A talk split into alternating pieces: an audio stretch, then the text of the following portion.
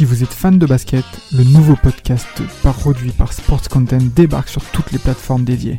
Forever, c'est le nouveau rendez-vous pour parler de l'actualité NBA, présenté par Maxime du Club 115 accompagné d'invités variés, à retrouver tous les mardis sur Spotify, Apple Podcasts et même YouTube. Alors n'hésitez pas, rendez-vous tous les mardis avec Forever.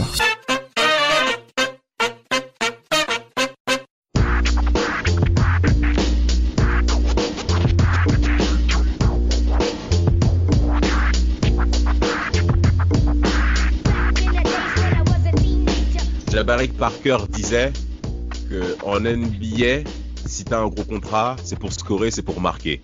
Bon, bien entendu, il n'est pas forcément bien placé pour en parler vu ses genoux en vrac. Mais on peut pas dire non plus que Jabari Parker, on peut se souvenir de lui par rapport à sa défense.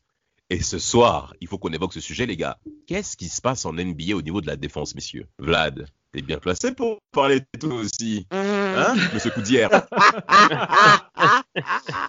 Ouais, un, su- un sujet que j'affectionne tout particulièrement, je vous le confirme, ou pas du tout. C'est vrai? Non, non, moi, moi tout ce qui m'intéresse, c'est scorer, et 3, c'est plus, euh, c'est plus que 2, donc euh, voilà. Mais. ah, la défense, vaste sujet, par quoi vous voulez commencer? Parce que là, il y a de quoi dire. Attends, on dit souvent, on dit souvent, et Rafik pourra même le confirmer, euh, que euh, l'attaque fait gagner des matchs, mais la défense fait gagner des titres. Est-ce que vous êtes d'accord Mhm. avec cette phrase, messieurs? On va commencer comme ça. Moi, je Ah. suis d'accord. Je suis d'accord parce que bien défendre, ça génère des, euh, ça génère une dynamique d'équipe, une euh, où tout le monde se sent impliqué et et derrière, bah, ça ne peut que apporter des bonnes choses en termes de scoring parce que les joueurs seront en confiance, etc. Donc, pour moi, je suis d'accord. Je dis, quand je dis, quand je, je suis d'accord sur le, parce que, en fait, quand je suis d'accord, c'est pas parce que bah, quand tu, si tu défends bien, bah, tu vas, l'équipe en face, elle va vraiment scorer avec toi. Parce que si, euh, si derrière tu scores, tu scores pas, bah, c'est rien de très bien défendre. Mais c'est pour tous, toutes les émotions positives que ça apporte. C'est pour toutes les émotions positives que ça apporte. Pour moi, c'est, c'est, c'est euh, dans ça que ça fait gagner. Bah, les émotions? C'est un, un petit, confiance, c'est un petit fragile. Non, mais les émotions Les émotions. C'est tout ce qui est confiance, euh, connexion avec ses, avec, euh, avec ses coéquipiers, c'est euh, toutes ces choses-là. Oh bah alors, ça va être hors spectre, enfin hors de, hors de notre scope, mais euh, bon déjà tu peux penser aux Pistons, hein, fin 80, début 90, mais après, euh, ouais, en termes d'équipe défensive, euh, ouais, on peut dire, bah c'est vrai que Indiana ça défendait, New York ça défendait aussi à un moment, hein, ils étaient bien durs aussi dans les années 90, euh, tout début Bien 2000 sûr. la, la période, euh, pourtant, voilà, c'est la période Allen Iverson, etc. Mais euh, Philadelphie, dans le collectif, c'était une sacrée défense. Ah, Ouais, ouais, ouais, ouais, ça, ça t'étouffe. Hein. Vraiment, ça t'étouffe. Sans compter le trade avec le fameux Dikembe Mutombo qui, euh, face à Theo Radcliffe en 2001, hein, donc trade deadline février 2001, qui a véritablement transformé euh, cette équipe et qui l'a même amené à un plus haut point, hein, jusqu'à ce qu'elle soit même numéro 1 à l'Est, avec les différents trophées en plus donnés aux Sixers au cours de cette année.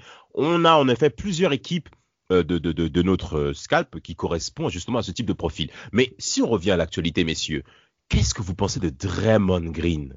Est-ce que vous le considérez comme étant l'un des meilleurs défenseurs? Moi, je l'ai noté parce que Draymond Green, ce qui est intéressant, il sait défendre. Techniquement, il sait défendre. Il est le chef collectif de cette équipe, même le leader vocal des Warriors, tout le monde le sait. Mais il fait en sorte justement avoir cette identité défensive dans cette équipe. hein. Et si elle allait autant en finale, il en grande partie quand même, euh, Rafik. Bien sûr, c'est un, pion euh, très important du, euh, système défensif, des Warriors. Je pense que déjà, il fait les choses que, que par exemple un Stephen Curry ou un autre joueur ne, ne voudront pas faire ou n'ont pas la capacité de faire. Euh, Il Ah. va faire les choses un peu dirty, les choses, euh, voilà, les choses que, que c'est pas tout le monde qui est capable de le faire, on va dire. Euh, Ça, c'est sûr. et euh, ouais, donc pour moi, c'est c'est un bon défenseur. Un bon défenseur collectif et individuel. Parce que pour moi, quand, quand on parle de, de très bons défenseurs, il y en a qui sont très bons défenseurs sur l'homme, mais collectivement, ils sont pas si très bons que ça. Et, euh, et vice-versa, il y en a qui sont très très bons de- de- pour défendre collectivement, mais tu les prends tout seul, ils sont pas ouf. Et moi, je trouve que Ah ouais? Draymond Green, ouais, et moi, je trouve que Mhm. Draymond Green, il est je dis pas qu'il est dans, dans l'une des deux catégories. Moi, je, moi, je pense qu'il il, euh, il se débrouille bien dans les deux. Il, il- il sait bien défendre euh, sur l'homme et aussi il sait bien défendre en équipe.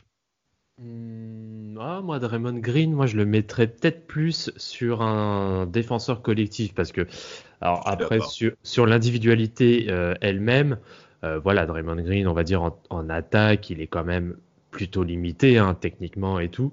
Oui. Et, euh, et justement, Sauf à il- la passe. Sauf à la passe. Sauf à la après, passe. après, il le compense très bien, en effet, avec une, une grosse défense, mais pour moi, c'est plus collectif parce que c'est quelqu'un, euh, par contre, qui est capable de très, très, très, très bien se placer dans une défense. Euh, c'est euh, c'est un peu c'est un peu une tour de contrôle euh, en- sur sur la phase défensive. Et pour rejoindre ce que disait Rafik au, au début de cet épisode c'est c'est clairement le, le pilier qui va permettre justement au, au jeu en attaque des, euh, des Warriors de pouvoir justement euh, être énormément sur de la transition, sur du jeu rapide, parce que voilà, tu, peux lockdown en défense, automatiquement derrière les relances vont beaucoup vont être beaucoup plus facilitées euh, et voilà et derrière en effet tu vas pouvoir beaucoup plus scorer facilement aussi. Et après voilà il y a tout l'aspect aussi collectif, cohésion, alchimie, etc. C'est sûr que si tu as une équipe qui défend bien, automatiquement on va dire que le comme diraient certains le, le groupe vit bien quoi. Eh ben, en parlant de ça, justement, de défense collective, euh, t'as dit, toi, pour toi, Vlad, que Draymond Green, bon défenseur, plus meilleur défenseur collectif que individuel. Euh, à la décharge de Draymond Green, il n'évolue pas également au cours des années 2000. Et en effet, Draymond Green, s'il était présent au cours des années 2000, il aurait affronté les gros quatre de la ligue.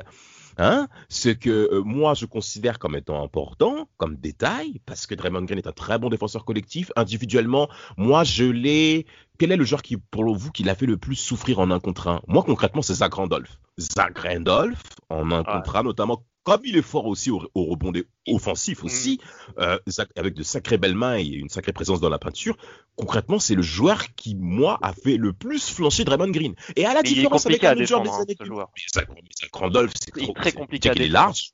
Il Ah, est non, large, Je suis d'accord avec toi. il a une très un- belle palette offensive. C'est un faux mou.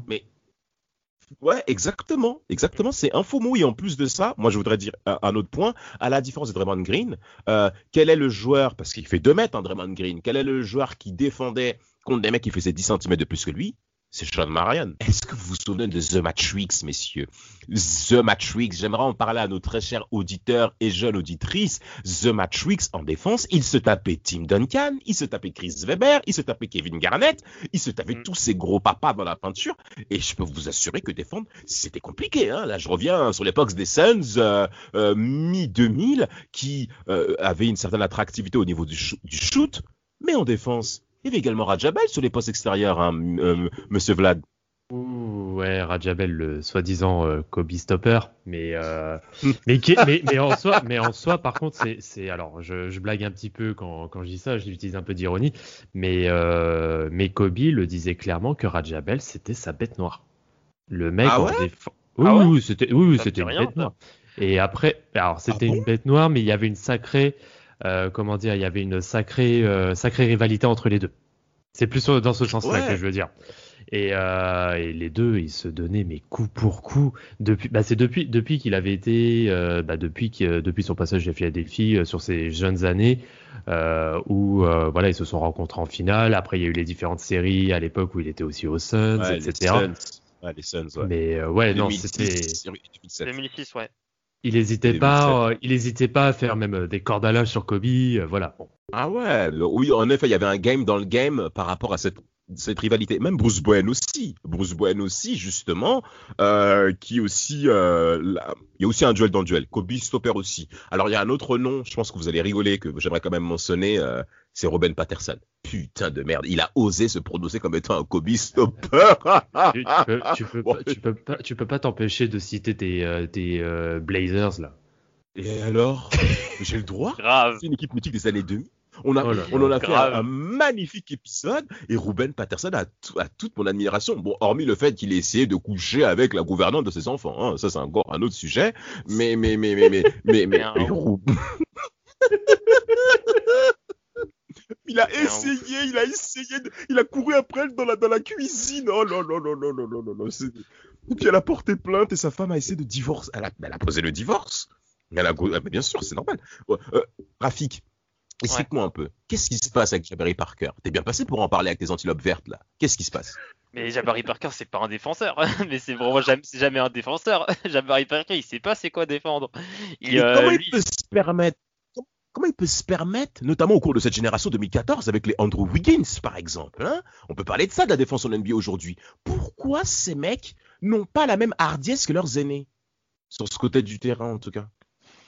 Bah, déjà, il y a la NBA qui a, rendu un peu le, les, joueurs soft entre guillemets pour euh, parce que t'as, tu peux plus faire les mêmes euh, actions défensives euh, dangereuses entre guillemets qu'on pouvait faire il y a 20 ans, 30 ans. Bah, je pense que c'est Stern qui a essayé de bah, donner une, euh, image euh, plus divertissante à la NBA qu'on voit des, des, des, dunks, des paniers euh, à tout moment. Et du coup bah, la NBA vu que c'est un produit il faut bien qu'il faut le, vendre et du coup faire exploser les droits TV et je pense que la défense a été un paramètre la défense dure hein, a été un paramètre que la NBA a pris en compte pour rendre ce, le, le basket plus divertissant et c'est pour ça qu'aujourd'hui on a moins de, de défenseurs durs et euh, plus de joueurs euh, euh, offensifs parce que tu as, intérêt à être offensif aujourd'hui si tu existes en NBA.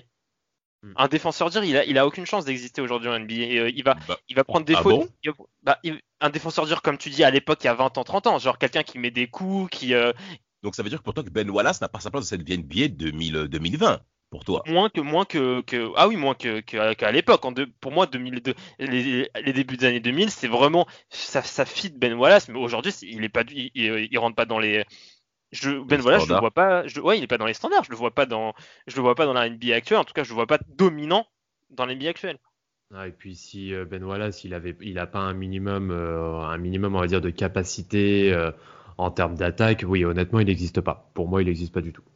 Ah ouais, bah dans ce cas-là, ça veut dire que DeAndre Jordan, tu peux m'expliquer alors? Bah ça Parce se que actuellement. Jordan, Ça, pourquoi ça je se voit Jordan? Mais Jordan ça se voit actuellement. Il vaut plus rien. Mais Oui. tu peux pas dire ça. Regarde Il où il est aujourd'hui.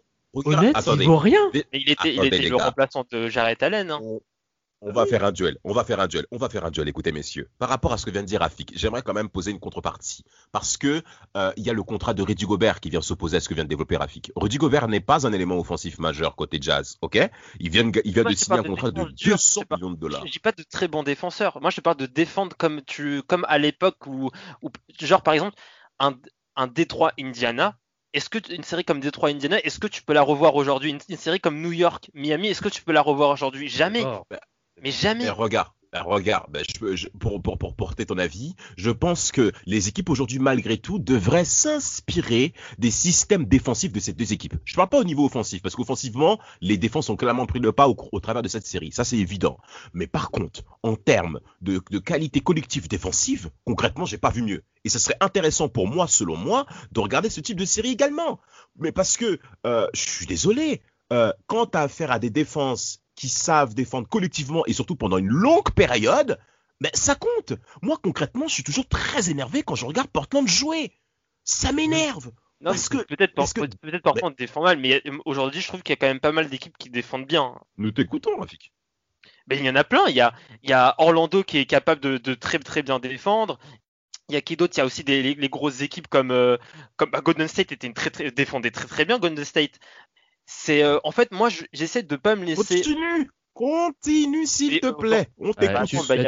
Miami, une, cer- une certaine période, Miami Mhm. défendait très bien. Euh, attends, je fais, j'essaie de faire équipe par équipe euh, qui Attends, défend attends, bien. attends, autant. tu veux, tu, veux, tu veux que j'en place une Non, là? les Bucks, hmm, on défend bien, mais pas. Pas, pas cette année. Oui, cette année. Mais après Ah, aussi, les Bucks, il faut savoir une chose, c'est que déjà les Bucks, c'est que ça cavale, ça cavale, ça cavale. Donc il y a beaucoup de possessions. Et aussi, Ouais. on laisse, parce que je sais pas, Bud, il, il pense, je sais pas, Bud, il est, euh, je sais pas en ce moment, il est, il est peut-être depuis un moment, il est, il est bourré. Il pense que il faut laisser l'équipe adverse tirer, tirer, tirer constamment à trois points. Mais, euh, bah, cette année, Milwaukee, euh, saison NBA 2020-2021, mais on prend des tarifs à trois points parce qu'il laisse tout le temps libre ouais. à trois points.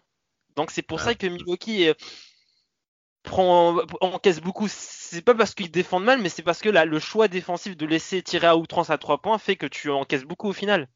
Et je vais encore revenir sur le même Ouais. discours que j'avais avant. Mike Budenholzer, il laisse tirer, c'est exactement la même à Atlanta. Enfin, bon, parenthèse fermée. Mais, euh, ouais, mais Atlanta non, avait et- quand même de bons chiffres défensifs aussi malgré oui, tout. hein. c'est pour, Euh, c'est pour ça qu'ils se sont fait sweeper par les Cavs en 2016, à juste etc. titre, à juste titre. C'est surtout Ouais. psychologique, Atlanta était derrière par rapport à LeBron James, on le savait. Ouais, non, mais On le savait pas- que c'était évident. C'est même pas, c'est même pas ça. Cleveland a fait des records de shoot, des records de shoot mis à 3 points sur deux matchs sur la série. Par contre, si tu veux là une très bonne défense actuelle, ce sont les Le Cavaliers. Jazz. Non, les Cavaliers. Ouais, c'est vrai. Ah, J'aurais Cinqui- plus dit le Jazz, mais, Cinquième, mais, mais eh, c'est vrai que les Cavs. cinquième defensive rating. hein. Ah ouais. Mm, Tiens, mm. tiens. C'est-à-dire que papa, papa Ber- non, Monsieur Bernie fait du bon travail euh, bah, au niveau du coaching du côté des Cavs de Bonheur qui était une équipe très intéressante à observer. Moi, j'aimerais quand même faire le parallèle entre deux équipes, euh, une de la période 2000 et, euh, et une actuelle, si ça vous dérange pas, messieurs. Euh, moi, c'est les Sixers quand même, parce que les Sixers sont quand même un point d'ancrage défensif important, euh, offensif important aujourd'hui en parlant de Joel Embiid, mais défensivement, Joel aussi quand il s'y met, c'est quand même quelque chose, messieurs. Vous pouvez faire le parallèle avec un autre pivot qui peut faire le- la jonction en étant très important, offensivement comme défensivement, par rapport aux années 2000 Tu parles des années 2000 ou euh, quelqu'un dans la Ben- NBA moderne qui, qui est, euh, qui est du, qui est du même, qui fait, qui fait la même chose que Joel Embiid? Un autre 5 des années 2000 qui est capable de faire le même process que Joel Embiid. Pourquoi je parle Mhm. de Joel Embiid, par exemple? Parce que Joel Embiid, pour moi, est le meilleur 5 aujourd'hui de la ligue. Et de deux, c'est celui qui est capable d'être performant défensivement et offensivement. Et ça, il n'y a pas beaucoup qui peuvent se donner cela. Bon, on va dire que ch- chaque, concrètement, défensivement, on le sait. Il était très léger, il contrait Oui. quand il fallait contrer, il était très intimi- intimidant, mais dans les rotations défensives, Shaquille O'Neal, c'était pas ça. Non, mais bien sûr, mais lui, il souffrait sur, euh, il souffrait sur pick and roll, euh. Mais voilà, on le sait bien, mais comme offensivement les Lakers sont tellement puissants et que même aussi au niveau des autres, des- euh, au, au- au niveau des autres quatre hein, des Lakers, hein, tu avais quand même une sacrée pression quand ils voulaient la mettre, notamment avec Derek Fisher qui est un très bon défenseur, Kobe Bryant, rien à dire là-dessus. Mais euh, aujourd'hui, dans la ligue, est-ce que vous, vous serez capable de trouver un autre 5 comme Embiid? Ne me parlez pas de Drummond, s'il vous plaît. Je vous entends déjà lancer là-dessus. Non. Euh, Non, jamais, non, j'ai jamais parlé de mais, à heure-ci, Jo- Joel Embiid, il surnage. Pour moi, il n'y a personne qui est à sa hauteur. Il y, a- il y a Anthony Davis, si, si on compte qu'aujourd'hui comme un c'est un 5. 4, c'est un 4, Anthony Oui, Davis. mais dans la NBA actuelle, il, il- il- il- il se décale en 5 euh, aujourd'hui, Heidi. Oui, mais après, son vrai poste naturel, c'est un vrai 4. hein. Il est. euh, Bah, de toute façon, alors après, euh, Joel, Embiid aussi, c'est compliqué de dire que c'est entre guillemets un vrai 5 parce que c'est quelqu'un qui est capable énormément de stretch. Oui, L'année dernière, il jouait 4. Il jouait, il jouait 4 en effet. Et euh, oui, c'était Harford qui était euh, bah, 5. Enfin, après, ils, ils arrivaient à switcher. Mais euh, moi, je suis désolé. mais Jo- Joel Embiid, Jo- Joel Embiid, moi, il me rappelle tellement Hakim Olajuwon, c'est un délire. Pourquoi? Ah, il a trop de moves. Le footwork, c'est oui. juste énorme. Sur les moves, ouais. pour faire même le parallèle avec la défense, t'as l'impression que les mecs, euh, ils sortent, en tout cas aujourd'hui, je sais pas ce que, ce que vous en pensez vous, messieurs, j'ai l'impression que les gars, quand il y a un stop défensif, quand il y a un contre conséquent aussi qui marque psychologiquement, quand il y a par exemple euh, un, un, un, un- un good D réalisé sur les passes extérieures, t'as pas l'impression que les mecs, ils, ils- ils sont fiers de ça. Moi, plusieurs fois, je, je revois des séries 2000 ou même, même 90, euh, euh, rentrer dans la pâture, ça les fait chier le, les faits que tu les aies mis à l'EP, ça les fait chier, les gars. Moi, c'est ça que j'ai envie. c'est- Franchement, franchement, euh, pour revenir sur le Jabari Parker de Rafik, moi, c- c- ce genre de mec-là m'énerve. Même Andrew Wiggins m'énerve. Ils ont des carcasses, les gars. Ah, sont capables de stopper. En un contre un, ils peuvent stopper vraiment n'importe qui. Et t'as l'impression Mm. que, que les mecs leur marquent 20 points sur la tronche, ça leur fait pas mal. Mais putain, comment?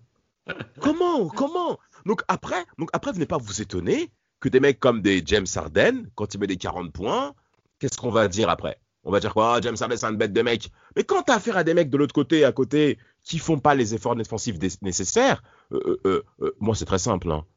Un joueur justement que moi je trouve vraiment qui s'est limité là-dessus, c'est Paul George.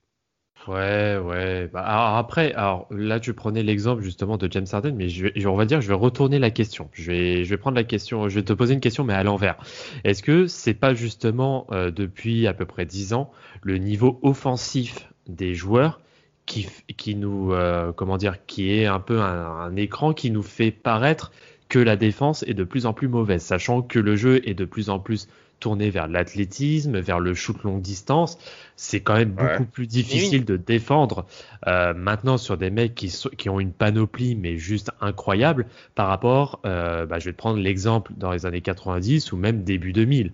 Euh, tu avais quelques, avais quelques phénomènes, tu avais des Tracy McGrady, des Kobe Bryant, des Allen Iverson, bien sûr, euh, des mecs voilà qui étaient vraiment doués offensivement, mais t'en avais pas, t'en avais Autant pas qu'aujourd'hui. forcément, ouais, t'en avais pas forcément un comme ça par équipe. Mm. Mais tu- en plus, Vladimir, tu ajoutes à cela le fait que maintenant, l'analytics euh, drive un peu les, les- les choix des, euh, des, des coachs.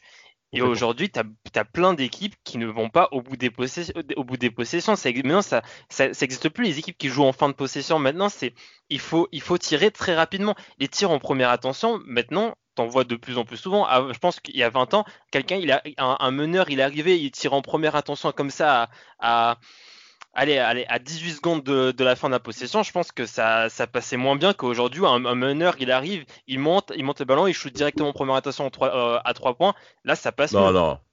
Ça Ça passe, passe mieux. mieux, Mais si, qu'il aujourd'hui, il y a plus de possession. Aujourd'hui, la pace n'est pas la même qu'il y a 20-30 ans. Aujourd'hui, c'est t'as beaucoup plus de possession que que- qu'il y, a, y a- il y a 20 ans. C'est normal que les- les scores sont plus hauts. C'est tout à fait logique.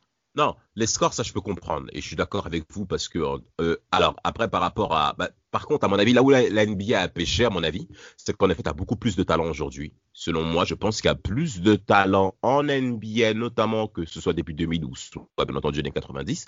Mais à, contrario, les arbitres sont beaucoup plus sévères avec les défenseurs. Les arbitres sont beaucoup plus durs. Pour le show, pourquoi le divertissement. Il faut, il faut laisser des dunks. Il faut, il faut que les gens regardent parce que si t'as plus autant de dunks, t'as, euh, au si t'as plus autant de dunks, les gens ne regarderont pas la, la, la NBA. Euh, Vladimir, qui est un scoreur, qu'est-ce qu'il en pense, lui? Je suis pas sûr qu'à mon avis, qu'un gars comme Vladimir, profil Vladimir, soit d'accord avec toi. euh. Moi personnellement, Ah, moi en tout cas, moi personnellement, une série difficile où les gens sont, c'est difficile à scorer et que surtout, Toi, Euh, que oui, même- toi, oui, toi, oui, mais, mais parce qu'il y a plusieurs personnes qui nous écoutent, euh, Rafik, et qui je Oui, pense s'identifient à mes propos. Mais pas tous. C'est pas tous qui, qui, qui, euh, qui kiffent le- les, les- les matchs euh, étouffants. C'est pas tout le monde. Et je pense que surtout aujourd'hui, la proportion de personnes qui veulent voir de l'offensive à tout va avec, avec, euh, avec de, moins de défense dure, elle est plus grande que la, la, proportion de personnes qui vont regarder un match étouffant. Parce que c'est plus spectaculaire quand ça va dans tous les sens, des dunks dans tous les sens, des trois points dans tous les sens. C'est plus spectaculaire. Génération La- Bandeur. Oh C'est- là là là là il faut aller que ça C'est ressorte. un choix. c'est un- pour moi, c'est un choix de la NBA pour exister en tant que produit. C'est euh, aujourd'hui la NBA bah, est en compétition avec la, la- euh, avec la NHL, la NFL, euh, le, le, le, le, soccer, mais même aussi tout ce qui est o- overseas, la Ligue des Champions, etc. En fait, c'est en fait en gros faut que faut que les personnes regardent la NBA et et faut que faut que les personnes aient envie de regarder cette NBA. Et si t'as pas ce côté spectaculaire, les gens ils vont regarder autre chose. Surtout qu'aujourd'hui, il y a trop de choses à regarder. Maintenant, on est inondé de, de choses à regarder. Donc, euh, Oui, oui, t'as as tout à fait Bien sûr. ça. Et Non, mais euh, t'as raison, bien c'est- sûr. Mais c'est euh, oui, c'est vraiment. Bah maintenant, là, oui, la NBA et c'est et c'était un peu ce que ce que je disais il y a il y a quelques il y a quelques jours lorsqu'il y avait eu la fameuse libre antenne de nos potes les, les libéraux.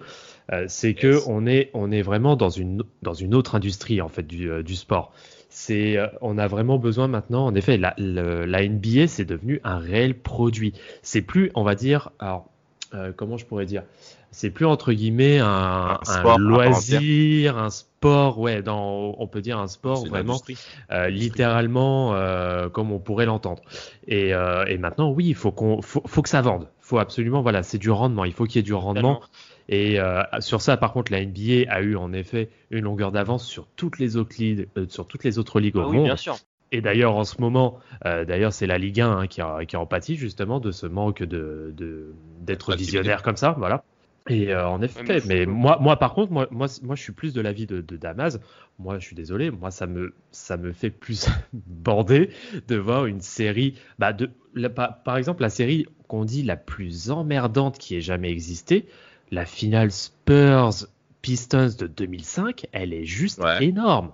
Mais en fait, vous êtes, quand je dis vous n'êtes pas monsieur tout le monde, c'est que dites-vous que le monsieur tout le monde, c'est pas quelqu'un qui a un niveau de connaissance de basket Regarde. que vous avez. C'est quelqu'un- en fait, le, le- pour moi, le monsieur, lambda, le, monsieur lambda, le monsieur lambda, en fait, la plus grosse audience que, que vise la NBA, et ben en fait cette personne-là, il faut lui donner envie de regarder la NBA au lieu de regarder de la télé-réalité, au lieu de regarder, euh, euh, je sais pas, euh, une série, genre, euh, c'est pour moi c'est eux le, en fait c'est à cause de cette audience que la NBA se tourne vers un modèle où les défenses dures qu'on voit à l'époque, on les voit de moins En fait, en moins.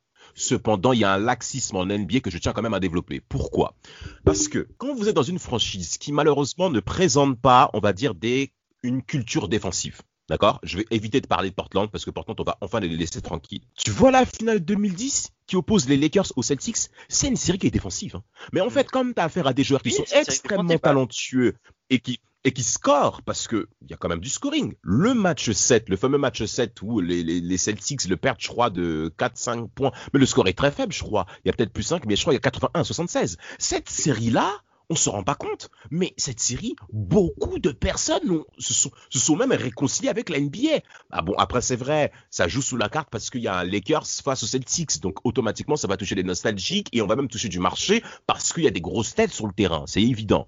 Mais euh, ce, qui, ce qui est intéressant en soi, c'est que tu as affaire à des mecs qui, selon moi, en termes de jeu, ont une faible, une intelligence basketballistique qui est faible. Ça, c'est déjà important, notamment par rapport aux joueurs athlétiques dont on a parlé. De deux, à mon avis, cette faible intelligence basketballistique sur le terrain paye, notamment au niveau des rotations défensives.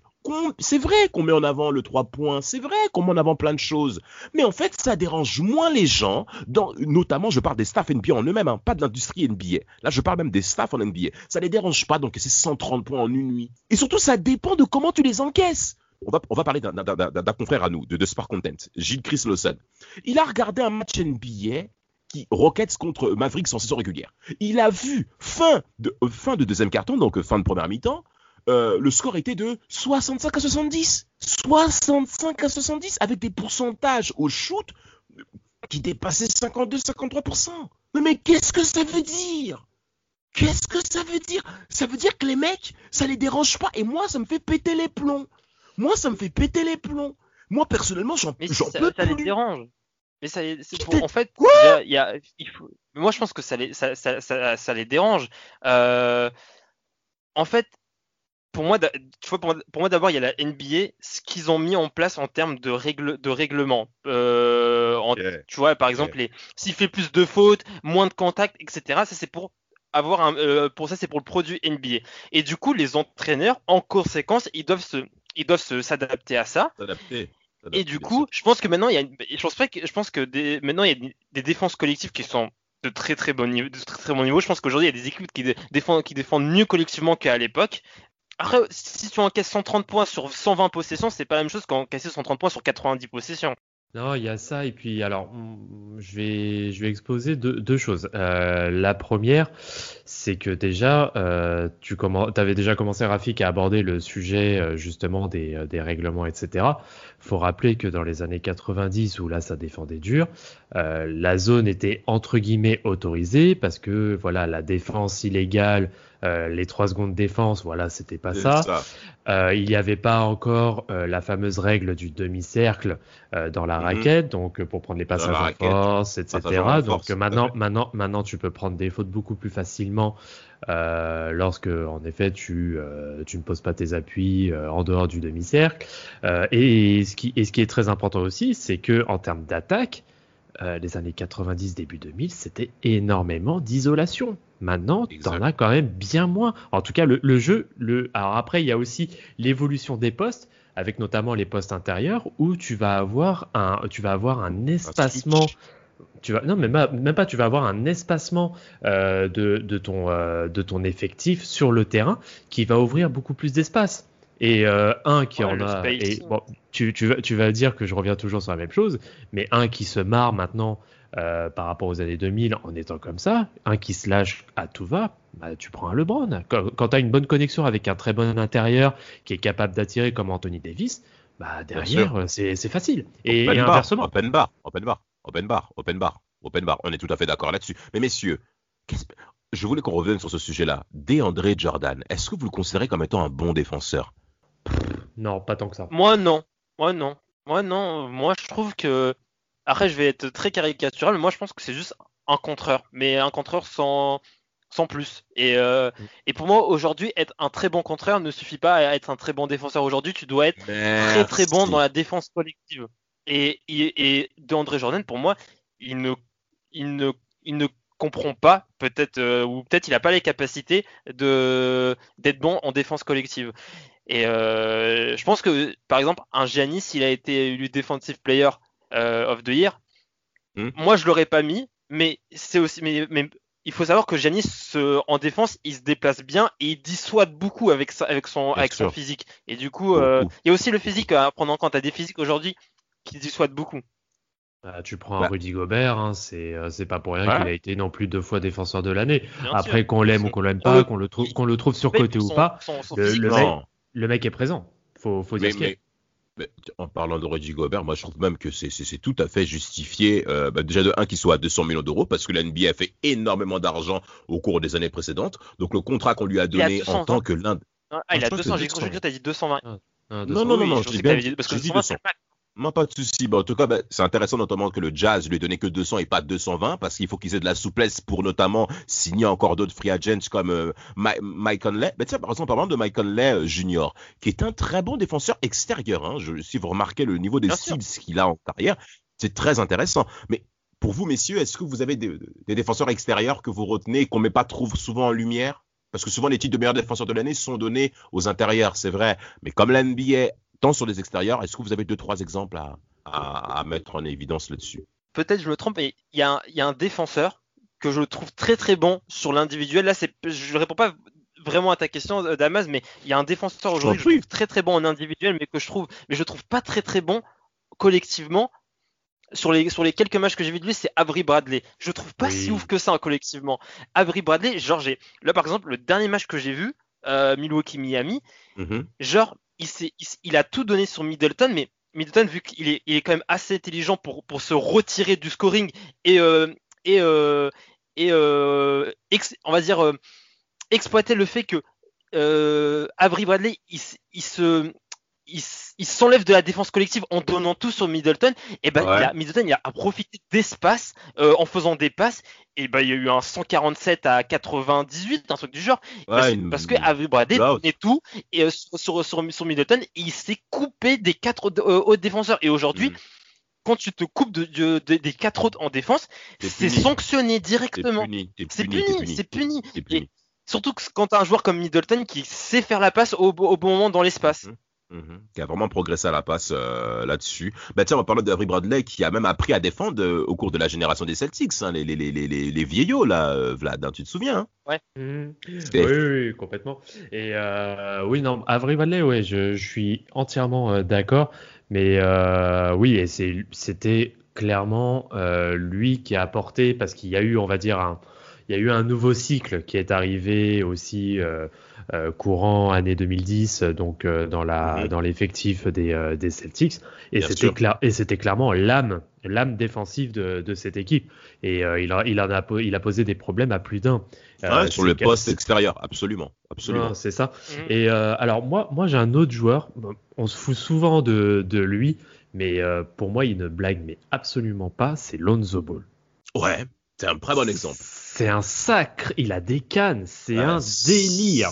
Après, Le mec- bon Le mec, le mec pendant limite 48 minutes, le mec il peut te presser tout terrain. C'est un ce que- délire. Mais ce que faisait, mais ce que faisait Avery Bradley et Marcus Smart. Mm. Euh, alors, je ne sais pas s'ils ont joué ensemble, mais il y a eu CJ McCollum et Damien Lillard qui ont joué euh, au TD Garden, je m'en souviens très bien en tant que supporter des Blazers, mais qui avaient dit à la fin des 48 minutes, euh, Avery Bradley en défense, il est, c'est insupportable. Il te presse. ah dans l'individuel il est insupportable hein. Ah, mais il est en, insupportable en hein. parce que il a des il a la capacité à déf... en fait il a, il a cette capacité à défendre bas genre à, à abaisser son bassin très bas pour pour pour chipper le ballon au bon moment il a vraiment il a je trouve que physiquement il utilise très très bien son corps sur la défense individuelle Mhm, mhm, mhm. Très bien, très- en effet, en effet. Vous avez d'autres exemples sur les défenseurs extérieurs? Moi, j'aimerais rendre hommage à, à Tony Allen. Qui Voilà, Tony a été Allen. ça. Voilà, quand tu parlais tout à l'heure de Kobe je me dis mais attends mais il va parler de Tony Allen j'espère On est d'accord, merci Rafi, merci Vlad. Non, parce que Kobe Bryant le considère comme étant le meilleur défenseur qu'il a affronté en un contre au cours de toute la de, de, de, de- de sa carrière. En tout cas, c'est ce que moi j'ai vu de la part de Kobe. Et, et c'est vrai, Tony Allen en défense, mon Dieu, ça t'épuise. Et surtout qu'il est, il est musclé, il est tracé, le monsieur. Il est vraiment tracé.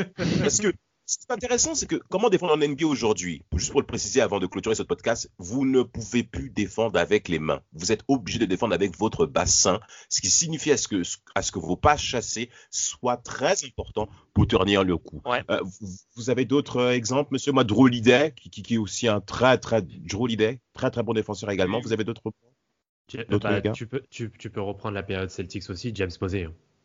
Oui, bien sûr, James Posey, bien sûr, bien sûr, bien sûr. Mm. Mais, mais au-delà de James Posey, moi je trouve que euh, Glenn Baby Davis, en étant rookie, je trouve qu'il se tapait pas mal en défense, moi je trouve. Hein. Je trouve que même en termes de mobilité, euh, c'était plutôt intéressant. Bon, je ne mets pas comme, dans les meilleurs défenseurs, non, mais, mais franchement, je trouve qu'il s'est vraiment très très bien adapté, notamment au niveau de la défense en NBA où le leader défensif était Kevin Garnett. Mais c'est je trouve que c'est très belle adaptation de la part de, de Baby. Vous avez d'autres exemples, messieurs, avant de clôturer? Moi, pas dans la moderne, mais parce qu'on a parlé de Kobe Stopper, mais Kobe, défensivement, c'était un, énorme client. Oui, sûr. C'était ah, un énorme client. On parle déjà, on parle d'un des mecs qui a été le plus euh, couronné en termes de All, defense, all Defensive Team, hein, de la, première. Hein. il a été neuf fois euh, All Defense, euh, comme Kevin Garnett aussi. Et d'ailleurs, bah, c'était grâce à, entre guillemets à Gary Payton, parce que quand Gary Payton arrive aux Lakers. Kobe lui demande énormément de conseils pour, euh, pour, pour, devenir un très très bon défenseur et faire partir d'une première euh, defensive team. Et, ah, hein. dès l'année d'après, il a, il a fait six fois de suite, dès l'année d'après. Ah, magnifique. Mais ce qui est vraiment honoré en NBA, hein. franchement, la défense, en tout cas à cette époque-là, était vraiment, vraiment, vraiment mise en avant. Hein. Je, je, Vlad, je sais pas si tu te souviens, mais, mais, mais mm. là-dessus, ça, ça rigolait pas. Ça rigolait pas. D'autres cas, hormis ton Tony Allen, Vlad? Ah, allez, je vais, je vais, on, doit quand même le citer parce que bon, c'est quand même euh, l'arrière qui a le plus de contre de, de l'histoire. Oh, Dwayne Wade. T'es obligé, es obligé de le mentionner. C'est vrai, c'est vrai, c'est vrai. Oui, tu es obligé parce que bah, c'est le meilleur contreur euh, au poste 2 de l'histoire, c'est ça? Mmh, Tout à fait. Magnifique, magnifique. un dernier nom? moi, j'ai envie de donner un autre. Euh, un mec quand, quand on dit défense, on n'y pense pas et pourtant, pour moi, c'est pour moi, c'est un très bon défenseur. C'est euh, John Stockton. Pour moi, sa malice, sa capacité à lire les, les, les euh, le jeu adverse, à, à, anticiper où le ballon va arriver, à ou même à chipper euh, le ballon au moment où le mec se déconnecte un peu de, de, de, tout ce qui se passe autour de lui et du coup est focus sur son défenseur ou sur euh, son dribble. Et ben il y a toujours il met toujours euh, sa main pour intercepter. Et euh, pour, moi, ah, ça, c'est, pour moi, c'est un truc défensif, hein, cette lecture de comprendre ce qui va se passer dans la, euh, l'attaque adverse. Et, et, pour moi, Stockton, il a, il a élevé le niveau très haut dans, dans, dans cet aspect. surtout que monsieur n'est pas réputé pour un physique important, comme on, c'est un peu monsieur tout le monde, mais sur le terrain. C'est qu'il s'est adapté, il savait qu'il pouvait pas être un très très bon défenseur sur l'homme, mais il savait que par contre, il pouvait se démarquer sur d'autres aspects. Très bien, messieurs. En tout cas, euh, on continuera sur Twitter euh, et sur les réseaux. N'hésitez pas à intervenir, très chers auditeurs et auditrices. C'était sur le podcast des gros défenseurs en NBA.